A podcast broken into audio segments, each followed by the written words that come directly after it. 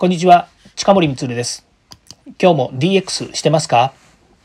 明日から使える企画書のネタ帳番外編になります。今回のテーマは、デジタル化はしたいけど、デジタルトランスフォーメーションはしたくない企業の謎というですね、えーお話をします。皆さんですね、デジタル化ということにどういうイメージを持っていますかね？また、初歩の初歩みたいなことを言い出しましたけれども、今デジタル化っていうとですね、えー個人のデジタル化ごめんなさいねその個人のって言ってるのは、えっと、家庭内における身近なデジタル化ということとそれから企業の中でおけるデジタル化っていうのはちょっと違いまして企業においてのデジタル化っていうのは基本的に生産性の向上とかですねそれから、え無理無駄無駄の解決をしたいっていうところが、ま、メインになってくるんですよね。でデジタル化とデジタルトランスフォーメーションっていうのはまたちょっとあの趣旨は違いましてデジタルトランスフォーメーションっていうのはまた後でもですね詳しくお話ししますけどもデジタルを活用することによって企業を大きく変革させましょうっていう話になるんですね。でこっちは結論から言うと、まあ、めあのマネジメントのマネジメント論に近いところのお話をすることになります。でデジタル化っていうのはですねどっちかっていうと、まあ、現場最適っていうこともあってですね、えーまあ、効率化とかですねそれから生産性向上というふうにさっきお話ししましたけれどもこれは、ま、現場現場でですねいろんなこう活動ができるわけですよね。で、えーまあ、最近のそうですね。企業でのデジタル化っていうと、まあ、やれそのオンライン化しましょうとかですね、えー在宅勤務しましょうということでテレワークっていう仕組みですね。テレワークにもいろんな仕組みの導入っていうのがありますよね、えー当然ですけどノートパソコンを1人1台持たせてもしくはタブレットを持たせてタブレットでは仕事できないかもしれませんから、えーパソコンを持たせてですね自宅ででインターネットつないでで管理とか、えそれからあのそうですねマネジメントシステムっていうのは、まあ、どっかのですねあの、えー仕組みを入れてでスケジュール管理したりとか、えー共同の、うん、サーバーを置いてまあ、クラウドですよねそこにデータを共有してですねみんなでそれを、えー使うとか、まあ、そういうこともできるわけですね。でそれはまあえっ、と部門によっても違いますよね製造部門なのか営業部門なのか、まあ、管理部門なのかによっても使うアプリとか SARS というものは違いますし仕組みも違うわけですよね。でそういうものって会社が用意して、えこれを使ってこういうふうに変えましょうとかっていうふうになるわけですね。でそれどういうことかっていうと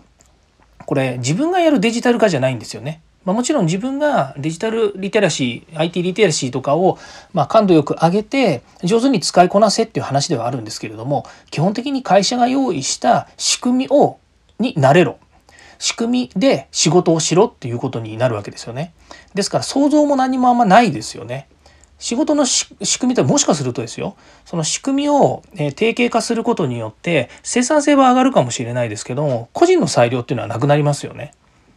まあもちろんね、えーと、キーボード打つのが早いとかっていうような話のスキルは高くなってくるのかもしれませんけどそれがやっぱりデジタルリテラシーとか IT リテラシーの、えーと肝ですよなんて言えないですよね。つまりデジタル化をするっていうことにおいても自分自身がそのデジタルを新しく導入したりとか何かをするわけではなくてただ会社が用意してくれた仕組みやインフラっていうものを活用している上ではですね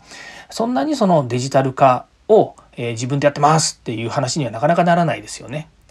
えーで、えー今度そのデジタル化はしたいけどデジタルトランスフォーメーションはしたくないっていうことにおいて言うとですねデジタルフォーメトランスフォーメーションっていうのはデジタルを活用して企業が変わりましょうということなんですね。でマネジメント論っていうところに行ったんですけど結局のところはですね企業がこれによって企業のやり方や仕組みを変えなきゃいけないということなんですよね。これ大きな問題でまあ、逆に言うとですね皆さんあのスマートフォンとかこう使ってますよね個人で。でそうすると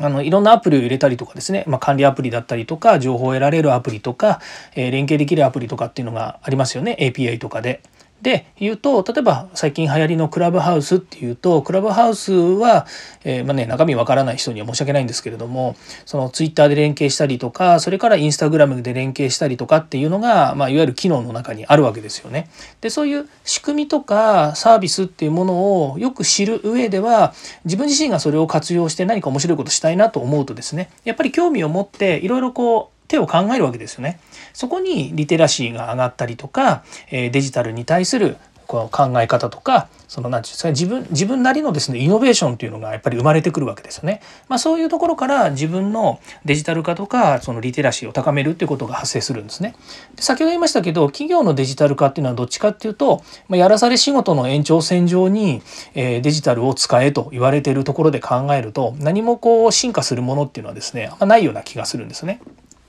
でデジタルトランスフォーメーションなんですけども今度はマネジメント側がそのデジタルを活用して変わらなければならないっていうことに今度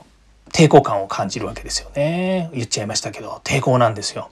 誰かというとさっきも言いましたけどこれで変わらな変わりなさいって言ってるうちはいいんですよ。人にやってもらってたりとか自分たちで決めてねあの社員にやってもらったりとかっていうのがあるからいいんですけれども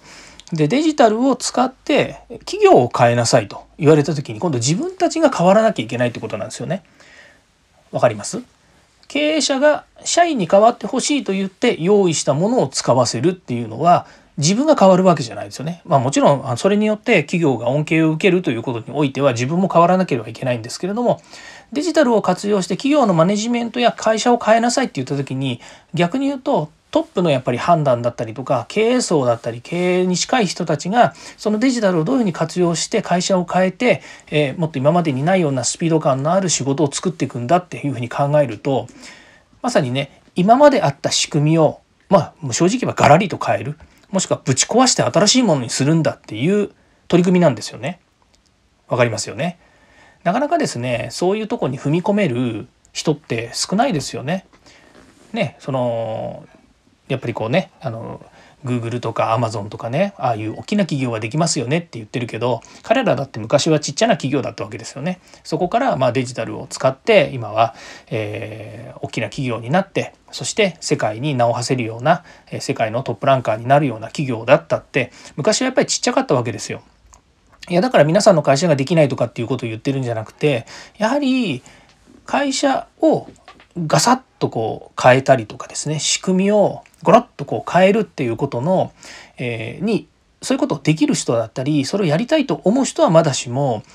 ね、なかなかもうそんなね大きく変える必要はないんじゃないですかっていうふうに思っているところがあればですね、えー、なかなか DX っていうのはですね進まないんだろうなと思うところもあるんですね。あとはある程度もう大きくなっちゃうとそれに対しそれをやったことに対する痛みっていうんですかねあの痛みというのはあの、まあ、お金もかかるし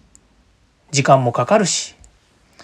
ね、それなり大変な思いがいっぱいありますよねっていうことがあった時にですね、まあ、成功するか失敗するかは分かんないよなんていうことを言うつもりはないんですけれどもやっぱりそういったこととこにですねあの、えー、本当情熱持ってですね、え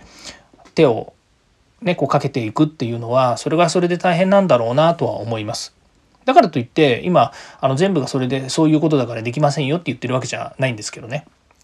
なのでその DX をしたくないというようなお話については、まあ、どこの会社がしたくないって言ってるのかは別にしてですねなかなかやっぱりあの DX をあのじゃあやりましょうかって言って、えー、みんなでですねよしやろうぜって言える企業はなかなか少ないんだろうなというふうに思います。